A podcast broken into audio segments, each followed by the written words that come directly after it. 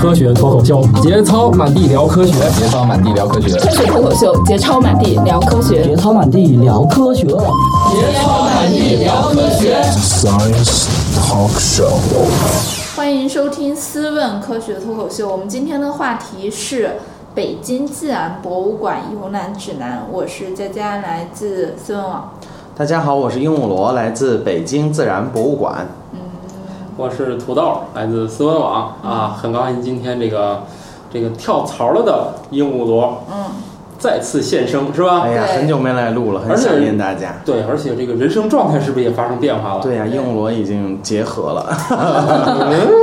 找到了合合体了，合体了，合体了。是我刚结完婚，嗯，嗯然后出去玩了一下，现在投入到崭新的工作。状态之中，以及这个生育准备当中是吧？啊，对对对， 我换了个工作，从地质博物馆，然后到了自然博物馆，北京自然博物馆。嗯、所以那哦个，所以第一期回归，先跟大家聊聊北京自然博物馆，先聊一聊新东家。对，我还以为他要前情提那个前情回顾，先把地质博物馆再来一遍、啊。那不会，为什么要讲那个话题？其实是因为我去了那个新单位，会有一些感悟，就是好多观众去了北京自然博物馆，不知道该看什么，就走马观花就出来了。嗯他放弃了很多特别值得看的东西，而且还有一些很基本的服务信息，是希望通过节目让更多人知道的，就不用再去重复的问，嗯、就可以直接 去了。你说这些问题是大家逛每个博物馆都会遇到，对吧？对。但是咱单讲这自然博物馆怎么解决这些事儿。 OK，先说到北京自然博物馆，其实每个听众朋友们都不陌生，嗯，因为它是在北京地区特别有名的一个自然历史类博物馆。对，嗯，而且它旁边有一个很有名的点是德云社。 对，它的对面，它的对面是德云社，它的后面是天坛公园，对对对，它的左边是天坛医院和口腔医院，地方特别好，就是非常开阔，那边基本。基本上没有什么特别高的建筑物啊什么的。对对对，那其实说到北京自然博物馆，想说一下它的历史。它的历史在很久很久以前就有，它是新中国成立以来中国嗯人自己的力量建立的第一所大型自然历史博物馆。哦、嗯。呃，它的前身可以追溯到一九五一年，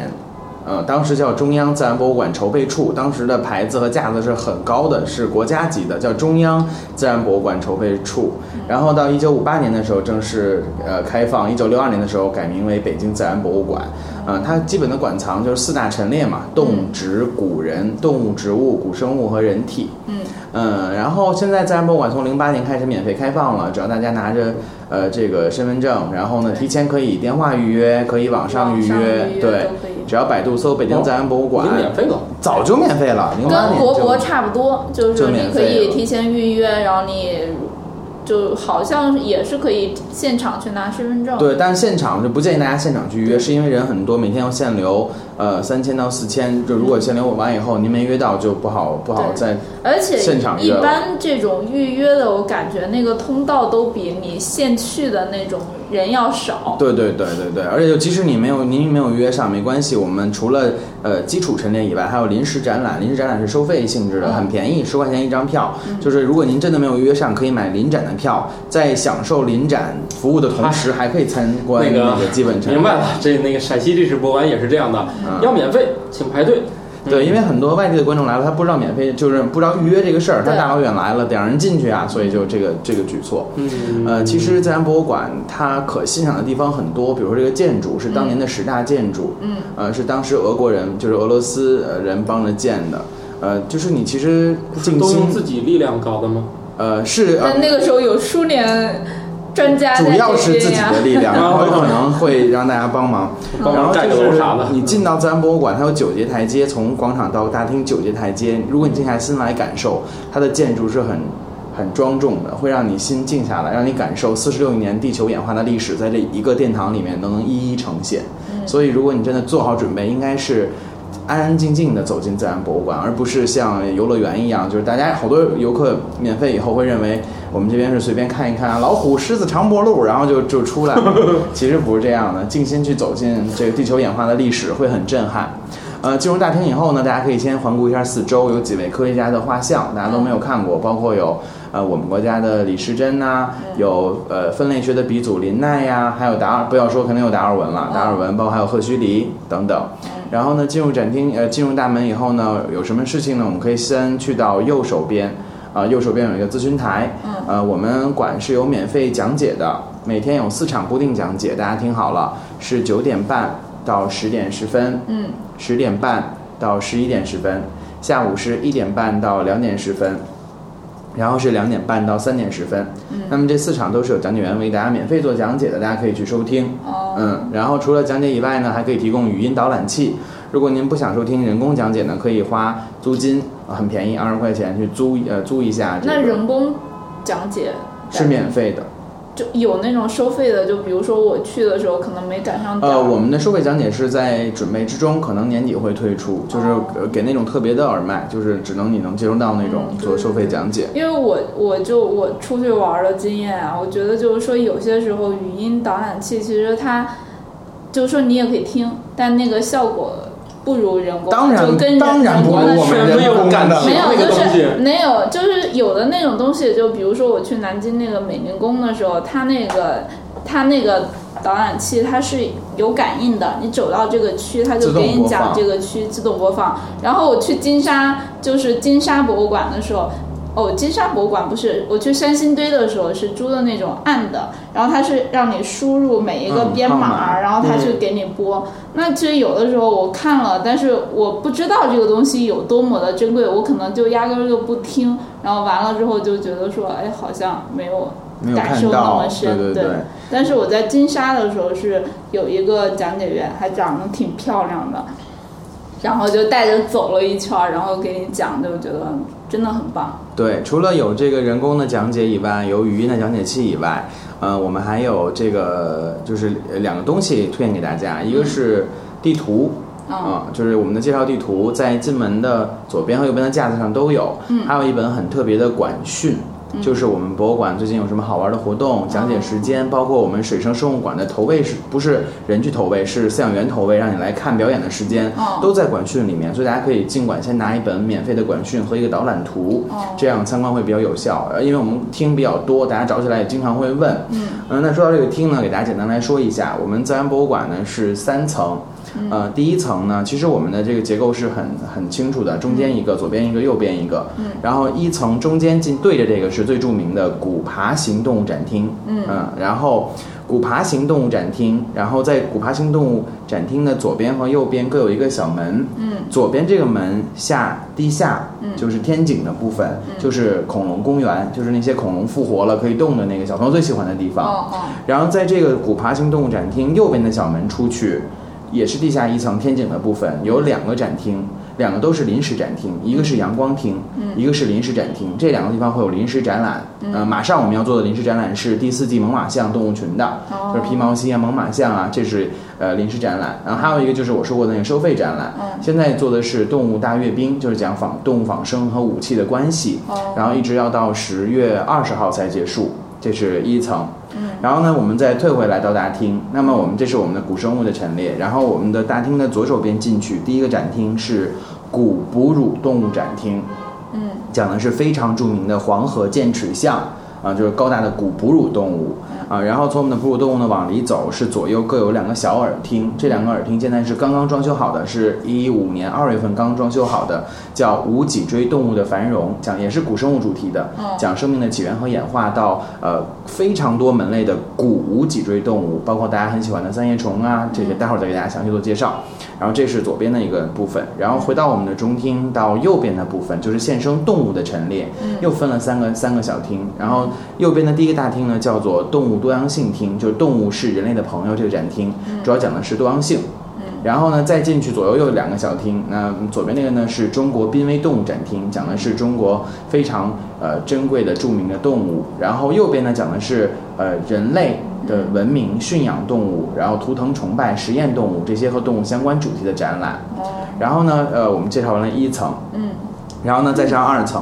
然后二层中间是没有厅的，它变成了休息区，就是大家如果累了想休息啊，嗯然后想买杯水啊、纪念品啊，在二层的中厅。哦那么同样，二层也分为左边和右边。那么二层的左边是植物展厅，就植物陈列，嗯它又分了三个小厅啊。它一进门那个比较大的叫做植物的景观厅，为大家介绍的是我们国家广布的像荒漠呀、草原呐、热带雨林呐、红树林呐、湿地啊这些景观的植物。然后呢，再到我们的左边的一个小厅，讲的是植物演化厅，给大家讲讲植物是怎么登陆的呀，早期植物经历了什么样的变化，到裸子到被子，然后到现在的植物。然后呢，这个植物厅的右边这个小厅叫植物的功能厅，这个厅标本最多，它分了四个部分，然后根据不同的结构，根茎、叶、花、果实、种子，根据它的呃什么植物的运动啊、植物的向光啊、植物的传粉呐、植物的生存策略呀、那给大家娓娓道来植物的这个奇妙世界。这个是二层的左边。然后二层的右边也是三个厅，对吧？二层的右边就是非常著名的非洲动物厅，嗯、呃，是由贝林先生捐赠给我们中国的那些非常精美的标本。什么先生？贝林，这是什么情况？呃，世界轮椅基金会的主席，他给咱们国家很多地方都捐了大量的野生动物标本，非洲的动物标他本。轮椅协会为什么有这方面的？呃，因为他是个慈善家，就是他可能比较关注于这些动物的呃标本制作收藏，然后就、哦就就以这个东西来专注中国。然后那个厅那个那个大厅呢，叫做这个神奇的非洲、Amazing Africa，然后那个厅里面就是大量的非洲的野生动物、哦都能看到，而做的非常漂亮。然后呢，在这个大厅过去还是左边一边一个小厅，左边的小厅呢就是马赛人。厅守望者、马赛人，他们会展示了那个牛粪做的房子，哦，然后呢，还有他们生活的状态啊、呃非常有意思，而且他们做的那个树那个树脂像很很逼真，还有他们用过的一些东西等等。所以，所以我觉得常听咱们节目的，可以在去私粉之前先去预对预习一下对对，对找我先看一看，然后会过瘾再去对非洲先去看。做一些那 个我觉得呃预备的那种功课应该做的很漂亮，很漂亮就是我去那个四川的那个金沙博物馆的时候，他们是做了一个就是类似于。模就是还原以前金沙人生活的那种景对象，那个就是还原对对的对，景他观做的那种，其实看起来就觉得很特很别美棒，，然后是二层右边的那个右边的那个展厅呢，嗯就是叫非洲石林展厅。嗯，呃，石林就是指的一些小事儿，一些小的有意思的东西，比如说非洲大动物的大迁徙啊，嗯比如说土狼和蚂蚁这个呃它食蚁，它它吃蚂蚁的这个关系呀，包括人类是怎么走出非洲的呀，包括南方古猿就是怎么演化的呀，啊，所以这是整个就是一个非洲动物的主题的厅，这是我们的二层都给大家介绍完了。嗯，到三层，大家总以为三层有东西，其实三层是没有展览的，三层只有一个四 D 影院，就是我们看电影的地方。那么四 D 影院的票价呢是二十块钱一个人，不分大人和小孩都需要售票。嗯，然后呢，它每天会有一个电影的这个名字和时间段，有排片有排班有表对是有吧班表，大家可以去咨询团、咨询台和管讯去查。嗯啊，但其实我个人倒不你建议推荐哪部片？呃，我不想推荐这个电影，因为来博物馆主要是看展览的，好多哦观众就一进去就去买这个电影票，那那可以去电影院了就。那个，我觉得吧，就是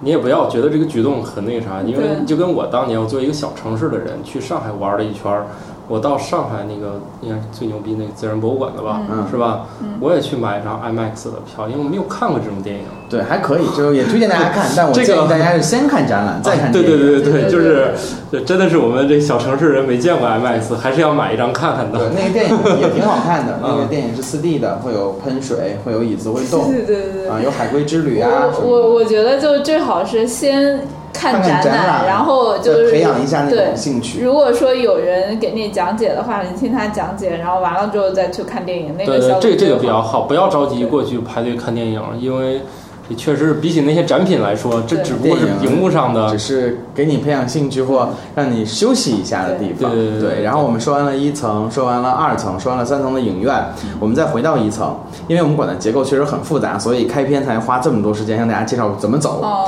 下面再说地下的两个厅，一个是走进人体，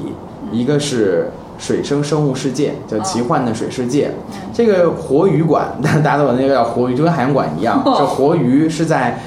动物厅，刚才我说过的，进门的右手边，右手边嗯然后不进动物展厅的再右手边有个小栏门儿，上面写着水生生物馆，嗯从那儿下去就是那些活的。呃，鱼类的展示，所以大家好多都找不着我们馆的地儿。哦先给大家解释清楚这个。活藏鱼在得太深。然后，活鱼上哪哪里去考？嗯、大家都问活鱼在哪儿？活鱼在哪儿？给大家指啊。然后大家就一小蓝门儿就行了，就是不进动物厅的右手边的小蓝门儿。然后还有呢，一个地方是大家更找不着的地方，又是特别想看的地方，叫《走进人体》，就是真正嗯我们来自然博物馆都知道有人体解剖，嗯有整个的男尸女尸的这个地方，大家都很关注。嗯小时候小时候就看啊，那个他看人的大头黑头套，那个那水晶棺那个女的在哪儿呢？就找这个人。嗯其实我们那个标本已经已经淘汰了，因为那会儿是拿福尔马林全泡的，呃嗯对标本的这个固定和养护也不是很好。现在我们用了最新的技术，叫塑化技术，嗯就是把它的细胞、组织、器官都塑化了，像塑料看起来像塑料一样，嗯它没有异味儿，也不会有刺激性味道。展厅里面都没有福尔马林了，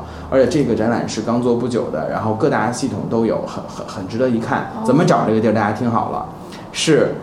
进门嗯往右边走，嗯穿过动物人类朋友的展厅，嗯然后会看到一个大象和一个长颈鹿，嗯然后看到大象和长颈鹿以后左转，嗯穿过中国濒危动物厅，嗯然后下楼，嗯千万不要在大象和长颈鹿那儿下楼，因为那边下楼是水族馆，嗯要从大象、长颈鹿的地方左转，嗯，穿过中国濒危动物厅再下楼哎，嗯才是走进人体。我感觉你们馆真大，所以这个，所以这期节目很有用，大家听完以后就找到 找到我们馆的地对方。对，一定能值回呃，对对对，值回买的票价，以对对及对值回那个没有花钱的票对，因为价。好多人看不完就走了，很遗憾。呃，还有一个展，我们现在正在布置。原来这个厅叫《动物的奥秘》，啊是从长颈鹿和大象左转，穿过展厅，不是下楼是走进人体吗？上楼，哦呃，上楼去。原来是《动物奥秘》，现在我们马上就要开的一个新展，是恢复了之前的古人类陈列，非常值得推荐的一个展，叫《人之由来》。之前哦这个馆一直在我们馆展出，是我们馆的一个金牌的展览。呃，现在马上就要重新复建了，就是从这个。这个厅往上楼楼上走就是这个这个展厅，啊，好大累象呀！大象和长颈鹿好重要大啊，象从左转穿过展厅上楼，地标这是， 对对对。然后呢，还有人问休息的地方，休息地方就是二楼中厅有，然后地下一层恐龙公园那个地方有休息、嗯简餐的地方。嗯还有一个最重要的问题就是卫生间在哪儿，这是我们回答最多的问 题。嗯，告诉大家，我们馆在装修改造，嗯馆内是没有卫生间的，哦，要到这么惨广场上。有那种嗯广场的左边左有一堆小树林左边有一个固定很豪华的一个卫生间，大家去那儿解决问题。哦，然后大家会问我，那啊除了我们吓死这个我我以为少喝在点广场上， 呃广场有个卫生间，那出去还进来进不来呀？大家放心，只要不出大门，嗯然后在广场上都是有效的，可以再进来就行了。所以这个是要是要跟大家解释的。其实，在我们的二楼植物厅的旁边有一个女女厕所，没有男厕所，但是那个女厕所如果排那儿会很多很多人，所以我建议大家还是去门口的那个广场上那个左边那个会比较好。嗯思问网珍惜你的每一个为什么。活动招募：思问东非坦桑尼亚野性科考行即将在二零一六年春节期间举办。超强动植物天文带队老师阵容，奢华行程安排，和家人、孩子、恋人一起享受一次终身难忘的自然旅程。报名电话：零幺零五七三四五四幺三。哎呀，终于讲完了，这是我们博物馆的结构嗯啊和一些基本陈列。哦，你讲这么快，还花了快二十分钟啊！对呀、所以这个问题很很严重嘛。现在给大家那你那那你讲一些就是来自然博物馆一必定看要的看东西，这个其实是一个开始导览了是吧？啊，开始导览了。嗯，哎，终于说到这个问题了。首先进门是古爬行动物展厅，在这个展厅里面必看的第一件东西是颈沿马门溪龙，嗯，因为这是颈沿马门脖溪子很龙长的那个，对，它是全世界发现脖子最长的恐龙，嗯它全长有二十三米，光脖子就有十三米。嗯，那么在其他的博物馆看到的景岩门看到的马门溪龙，大部分是化石复原的居多，啊而我们馆的这条是真真正正真化石纯达到化百石分之是七吗哦十以上的马门溪龙，很难得一见。呃，那么这个马门溪龙呢，也是整个马门溪龙家族当中相对原始的一个类群，因为发现在四川井盐县彭家坝地区，所以叫井盐马门溪龙。这马门溪龙一定要看，嗯这是一个。还有呢，就是比较推荐在古爬行动物厅可以看到的是无齿芙 蓉龙，因为在其他这个的好不要脸啊！ 不是 那个无齿下流啊，它没有牙齿，哦无齿芙蓉龙，因为它是恐龙的祖先，嗯它并不属于恐龙，它属于草齿类，就是是整个恐龙的一个进化的元祖。嗯在在北京其他博物馆是看不到无齿芙蓉龙的，所以来到自嗯然博物馆要看无齿芙蓉龙啊，就在古爬古爬展厅。嗯还还有一个大家伙呢是两个大家伙，就进了古爬往里走，就是多贝几陀江龙和上游永川龙这两个恐龙的骨骼化石，在其他地方也看不到。嗯，在这边也算比较珍贵的，就是多贝几陀江龙，嗯，这还有上游永川龙，对，这个要重点看一下。然后还有呢，就是楼上走，大家一定要注意，就是我们现在二楼小二楼，重新装修了，化石非常精美，非常震撼，都是现在古生物领域最热门的化石，比如说赫氏近鸟龙、带羽毛的恐龙，啊，包括这个翼龙，刚发现的翼龙，而且它们的化石修复的和保存的状态让人叹为观止。就是有羽毛的痕迹啊，包括有非常清晰，修的也很好，包括还有两个恐龙蛋，呃，保存状态都非常好，所以大家一定要去从我们的展厅上小楼梯到二层的平台，重点看一下是我们新布的展，呃，那地方大家一定要看一下，这个就是古爬厅要看的东西。呃，当然，古爬行动物厅主要讲的是恐龙，还有就是古爬行动物的演化，从鱼类的演化登陆，然后到羊膜卵的诞生，然后呢，给大家捋了一下哎整个什么的的诞生？羊膜卵。哎，说一下这个。什么是羊膜卵呢？其实我们每天早上都吃，就是鸡蛋啊、就是鸟类啊、爬行动物的卵都叫羊膜卵，因为它整个的这个小胚胎被羊膜所包裹啊、它为什么羊膜卵这么重要？因为两栖动物像小青蛙呀、小蝉、癞蛤蟆呀，它们都生殖的时候需要去水边产卵生小宝宝，它们的生殖是不能离开水面的。但是从鳄鱼、蛇、龟这种爬行动物开始，就可以完全摆脱陆地，摆不脱是摆脱水水域了。对，来陆来陆地，为什么？因为它进化了羊膜卵，哦它本身这个胚胎发育环境是被羊水、羊膜包裹的，它就这个是一个演化上非常重要的事件。嗯然后整个这个厅就讲的是各种各样的恐龙，还有恐这个恐龙的灭绝之谜啊，包括中国有没有恐龙啊，还有恐龙的这些呃演化的过程。嗯然后呢，到了我们的这个第二个大展厅，就是古哺乳动物展厅，大家一定要看的几件啊。第一件是我们进门呃左手边的南雄接齿兽，这个是在恐龙灭绝以后，呃哺古哺乳动物复苏，体型比较大的一种古哺乳动物，很难得一见，化石其他地方也没有展出，叫南雄接齿兽。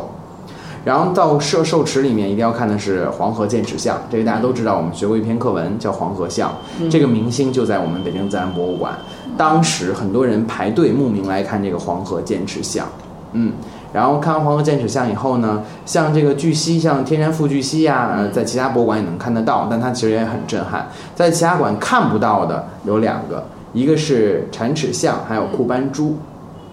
啊，库班猪，库班猪特体型特别大，它叫巨型库班猪啊。它生活生活的这个时代离我们很遥远，呃，在我们国家的宁夏同心县发现的，化生程度很完整。这种猪有长长的獠牙，然后额上还有一个尖尖的角，呃猪头上长了一个角，独角兽， 对，然后这个一定让大家看一下。然后转过来以后呢，我们这边还展出了始祖象的头骨模型。大家都听说过始祖象，象类演化的一个旁支，象类的一个祖祖先类型。但是咱们北京市的博物馆里面没有展出始祖象的模型的，我们馆展出了一个始祖象头的模型，可以看到它两个门齿在发育。嗯，啊，然后这就是古哺乳动物厅。古哺乳厅有个有两个地方容易被人遗忘，就是穿过古哺乳动物厅有一个小小的区域，这个区域是古植物展示的一个区域，主要是珍贵的这个世界上第一朵开的花，叫辽宁古果。啊，这个花是非常珍贵，上了 Nature，上了 Science，它整个是研究被子植物起源的一个重要的化石，在这边展示，很多人就一带而过，没看到它，这个很遗憾，大家一定要去找辽宁古果。还有呢，就是辽宁古果对面这面墙展出的是我们国家非常丰富的山望植物群，在山东山望大量的古植物，叶片非常精美，叶脉都可以看到。就是在古哺乳动物厅的后端，还有两个古植物展、古植物展的部分，大家可以关注，一个是辽宁古果，一个是山望植物群。嗯，然后再往里面走，就左右两个耳厅了，就是我们刚刚布置的二零一五年二月才开展的古无脊椎动物的繁荣。对，那么这里面可看东西有很多，包括在左边的厅，我们可以看到叠层石，嗯、呃，证明地球最早期的生命活动的。啊，除了叠层石以外呢，还有大量的云南澄江的化石，寒武纪生命大爆发，这里面有灰姑娘虫啊，有日射水母贝啊，啊，还有这个浅灰色云南虫，有很多珍贵的，就是演化过程中的一个亮点明星的物种，在这边都有展示，这是要看的。呃，还有呢，就是转过来有很多的珊瑚化石，这个这两个厅的标本还算比较多，可以一个一个耐心的看。然后到了我们的右边这个耳厅呢，就是很多琳琅琳琅满目的各种各样的菊石，可以大家重点看，还有各种各样的三叶虫，它展出了很多的三啊，叶就虫，光菊石跟三叶虫就搞一大堆是吧？都是一面墙都是各种各样的菊石，然后各种各样的三叶虫啊，是有那种大的跟板砖，对，有那种香吸虫，很大很大的，菊石也有很大的。然后我我特别强强调推荐的是看古昆虫，因为我们馆在古昆虫方面有持续的研究，有专门的研究人员，所以收集了一批非常精美的古昆虫化石，在我们、在我们这个新的展厅里面展有出了，古蟑螂吗？有有蜻哦蜓。蜚蠊就是蟑螂，嗯啊、包括还有一些蝉，啊、都是非常非常精美的，哦在在这个古昆虫展区，大家可以去看一下。好吧，然后，然后再绕过来呢，就是哦 我觉得你们这你们这个馆一天逛不完，所以我就要说经常，去大家千万不要说重想点一次就去玩。对博物馆是希望大家永对远常来常新的，你每次就看一个主题最好。这次看无脊椎，那次看，下次看恐龙，下次看动物，千万别走马观花，就觉得这是个景点儿，来一次就再也不要来了但。实际上在很多旅行团里面，这个就是景点儿。 所以就是为什么想和大家分享这个节目的话题，就大家不要以一个旅行地点来那看个待自然博我物们那馆。儿的地质博物馆，就是每天要接待大量的旅行团进去，里面有大量的对这个里面完全没有兴趣的人站在里面，然后就这样仰着脸儿看一会儿，然后就就就去走了。那买个雪糕等其他的人，而且大量的人在挤其占到那实河里，南地质博物馆特别有的看，它展出的地我看质标本特别棒。特别是是挺好的，对我去过好几次了。对，嗯然后这是咱们说的那个新的古无脊椎动物展厅，然后呢，就呃咱们再说回来，就该说动物展厅了。嗯，呃，动物展厅当中呢，其实有很多东西值得一看，比如说，嗯、观众朋友们很多都忘记了一些现生的无脊椎动物，比如说绦虫，现在好多人都见不到了，猪肉绦虫、牛肉绦虫，包括血吸虫啊、都在标本瓶里面泡着，大家可以仔细的去找找它们。包括还有一种这个很好玩的这种呃比较原始的多孔动物门的是呃我们叫海绵，海绵动物叫偕老同学，它像维纳斯花篮一样。它里面住着一对小磷虾，等到等到这个海绵长大以后，它们就出不来了。所以日本人呢喜欢把这个维纳斯花篮呢送给年轻的这个结婚的这个新人，希望他们白头偕老。这个标本也很难见，叫偕老同学。哦，啊，然后到了我们这边，就到了这边可以看到的一些标本，像极乐鸟，一般可能看不太多，包括还有珍贵的雪雉。啊，都是可以重点关注在鸟类标本区的。当然，最吸引眼球的还是我们那个很大的北极熊了，就是在一一进动物厅有北极熊的标本。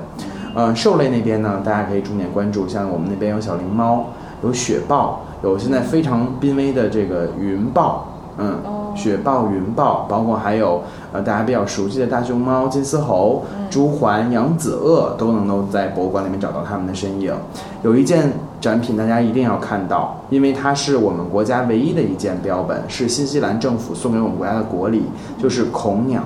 啊，大家都知道孔鸟是非常巨大的一个鸟类，它现就是活生生生活在我们的身边，是因为人类的捕杀才最终灭绝的。啊，它呃是新西兰分布的，嗯、大家可能听说过渡渡鸟，其实像孔鸟跟它是一样关注度的，所以那个化石，那个不叫化石吧，它骨骼哟。因为它还不个不是古生物嘛，它之前是现代才灭绝的，就是它的一个骨骼标本嘛，在我们馆完整的陈列出来了。孔鸟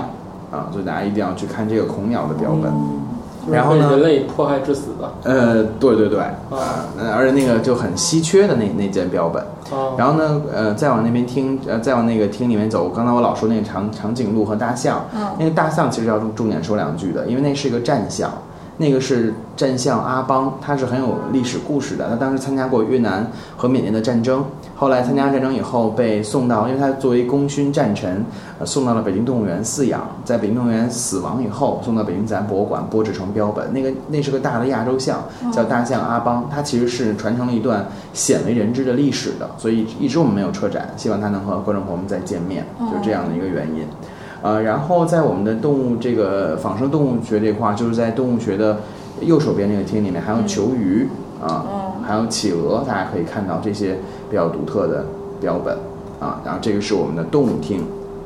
然后就该上楼了。上楼有植物厅和非洲厅，嗯、呃，非洲厅我们就可以看到各种各样的羚羊啊，包括水羚啊、犬羚啊、叟羚啊，嗯，啊，包括大家可以仔细找一找，在进门的左手边有一件标本，很珍贵，就是霍加皮的标本，很多观众都看不见，因为那个雨林我们做的灯光效果是比较暗的，嗯嗯，就一带而过就走过去了。其实那里面有两只黑猩猩和一个霍加皮，霍加皮在密林深处，只有透过光影的那个那个小缝缝才能看到它，啊 因为它那本哦 你们这个做得太隐蔽了，因你为们被做的太真实了。对，因为它本身就是丛林的密兽嘛，太真实了。它一般都不会被人 发现，所以我们就仿然后你们也然不后让做人成标本之后也不容易被发 现，对，所以你要拿手机然后找找去，挺有意思的。戴个望远镜。那倒不用，离得很不是近，你们找这个不要不要入戏太深是吧？因为那个厅是身临其境的，就好像到了非洲一样，所以大家还得仔细找找看。就是还是那个有好多好多狮子， 对对对操找不着。但是看不见。对，然后呢，这是这个厅，然后到了那边的厅，大家能看到狞猫，嗯呃，能看到珍珠珍珠鸡，啊、它那个珍珠鸡是另外的一种，叫做盔顶珍珠鸡，哦就是它的头上长了一个小小像小盔一样的，我很们好在玩非洲也看，肯尼亚也推顶见珠过玑。对，对我们我还买了一个那个的红酒瓶 山，哦，盔顶珠鸡，然后还能见到、哦在肯尼亚买的嗯是吧？啊，对，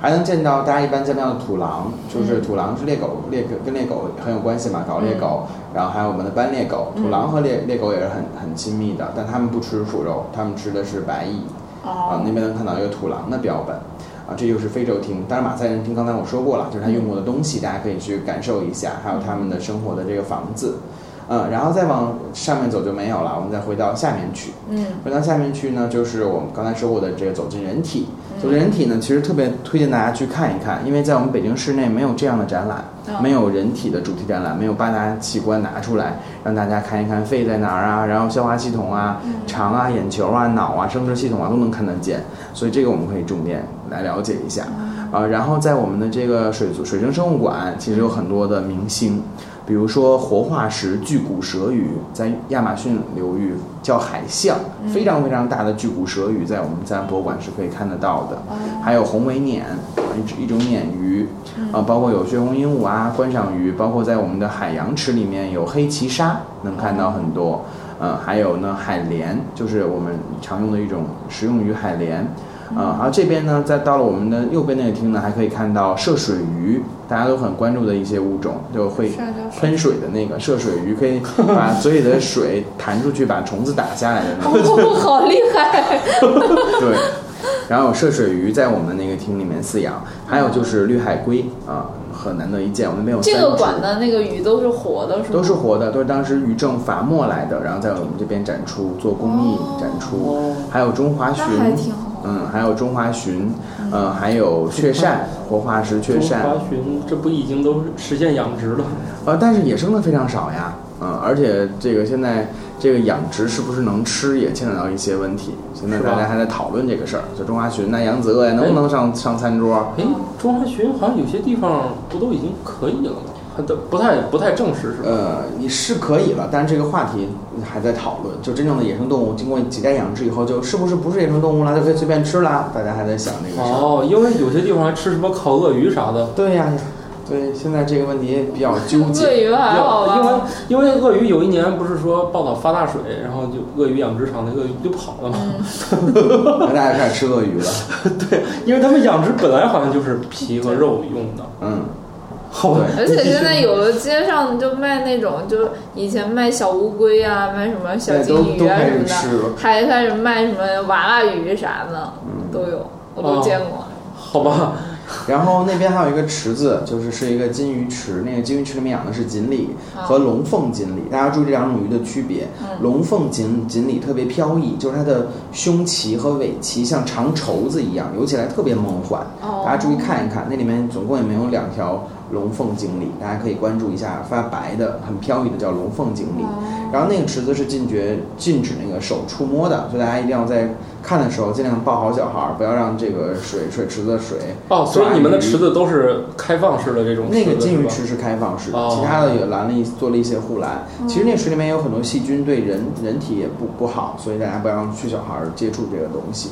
然哦后这在我们的水生馆里面有两个重器，大家要看到泡在两个大缸里面。一个是真正的野生的大中华鲟，那是我们馆的镇馆之宝，因为它非常大、非常长，是早年间我们收集来的一条真正的野生的大中华鲟王，呃，死死的标本。然后还有一个是毛尾鱼，就是我们说的拉蒂曼鱼，活化石。拉蒂曼鱼什么概念呢？就是它是总鳍鱼类的，它的这个鱼鳍已经变成了肉质的桨，啊，慢慢的开始为登陆做好了准备。哦原本以为它已经是灭绝的空脊鱼类，啊，然后后来慢慢慢慢发现它在这个南非、在非洲还有存活。我们中国一共就有六位，当时我们馆是拿两台拖拉机换过来的，就是它作哦为国礼送给我们，然后我们回赠了两台拖拉机，因为他们需要拖拉机。哦非洲是吗？对，哎，你现在去非洲还能遇见那个中国产的各种各种各样的各种机场里面那个各种重击类的那重机类种啊东西，，还都是中国产的，连玻璃上印的都是中国字儿，中国产的玻璃什么的。看来两国友谊之深厚啊超，深源因为远流因为他长。们不太生产这些东西，对所以最后中国过去好多都印着中国字的这些常在我们看来很常见的什么文字山医重工啥的， 都在那边可以看到广遍告地牌开儿。花， 可能看见中文广告啊，对啊，对。对，然后到了我们最后要说的一个地方，就是回到恐龙公园。恐龙公园虽然都是一些活的啊、呃模型，嗯它们眼睛都会眨，而且还会呼吸，哦做的很真。嗯，除此以外呢，我们那个就在恐龙公园里，它是按照时代来布展的，嗯就是前一个大厅是。呃，刚开始是早三叠、晚三叠、早侏罗、中侏罗，然后进到那个大峡谷里面，就到了这个白垩。嗯，然后白垩再往里走是一个小的厅，那里面厅有一个子母龙在下蛋，慈母龙在下蛋。哦然后在那个厅里面，我们加了好多的化石，比如说你可以看到树枝形的那个一窝恐龙蛋，哦恐爪龙的这个弯弯的这个爪的化石，还有真正的马门溪龙的椎骨化石，以及张北足迹等珍贵的化石，都在这个地方就为了扩扩展展出展展了一些珍贵的东西，大家别忘记看，在这个小厅里面，哦就是在恐龙公园进去以后里面的小厅，嗯，呃，然后就说完了，我们馆内差不多就是这么多，嗯，然后再到挺多的了再到馆外，馆外有我很靠，还广有外呃还有呃馆外有很多植物，大家可以注意看一看，然后都是现生的北京常见的植物。我想说的是，其实，在我们馆外有一个景点，大家都忘记了，叫规划木林，哦就对对就是对在那个厕很有名厕所的。呃，往前一点，厕所的左边那有几个石凳、石椅，大家可以坐下来休息，嗯观看一下。呃，几亿年前的白垩纪时期的这个规划木，呃有很多很多规划木种嗯类，哦然后大家可以看到规划木是怎么形成的，规划木的种类、产地是哪哪哪。反正就是匆匆说来，听起来很信息量很多，就是希望大家能够慢慢的去看，每个厅都有一些重点，然后每个厅都有一些值得我们特意去关注的标本。对嗯，其实为什么要说到这个话题，就是其实更多想和大家分享一个感受，嗯就是现在随着博物馆的免费开放，博物馆已经有点儿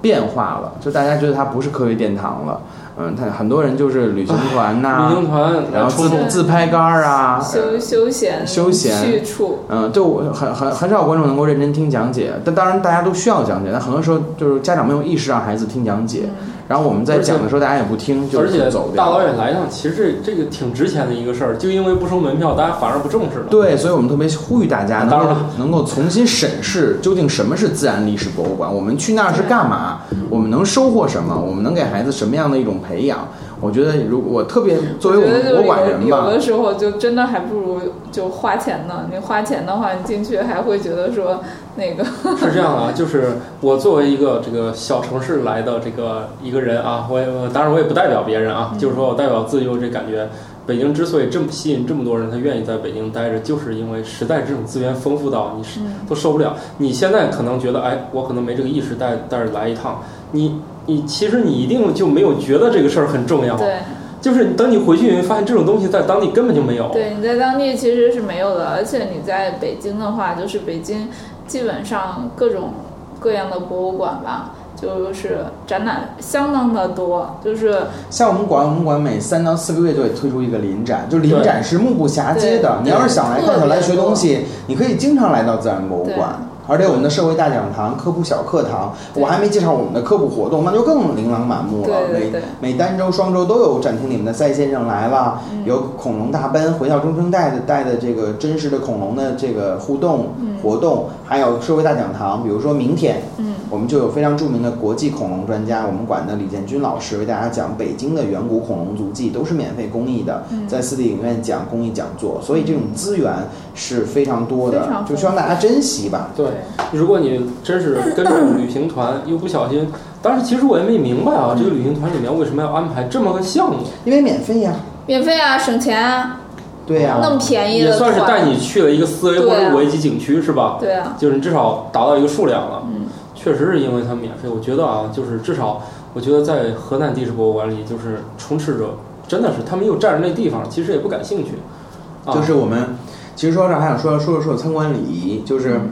因为我们太爱我们的博自拍杆儿物，就太爱我们的博物馆了，就是自拍杆有的博物馆是会没收的，必须没就是收，你你进去它会打的时候，打到展品的，对，就不会让你带进去。我去南京的时候，我就在在门口，就是因为我是带着什么 GoPro 什么之类的嘛，就出去玩儿，所以那些东西肯定会背在包里面。他就先让我存在那儿，对然后和出来的时候再他要拿。过机检查就发现了是吧？哦对，我觉得漫不经声是最基本的。你来到博物馆不可能大声喧哗，而现在是哇啦哇啦的特别对特对别对 多。我去博物馆的时候最怕碰见，就是因为我那段时间是去出去玩儿，然后可能上班时间也没没有多少人嘛。哇塞，碰到学生团简直是个宅男 对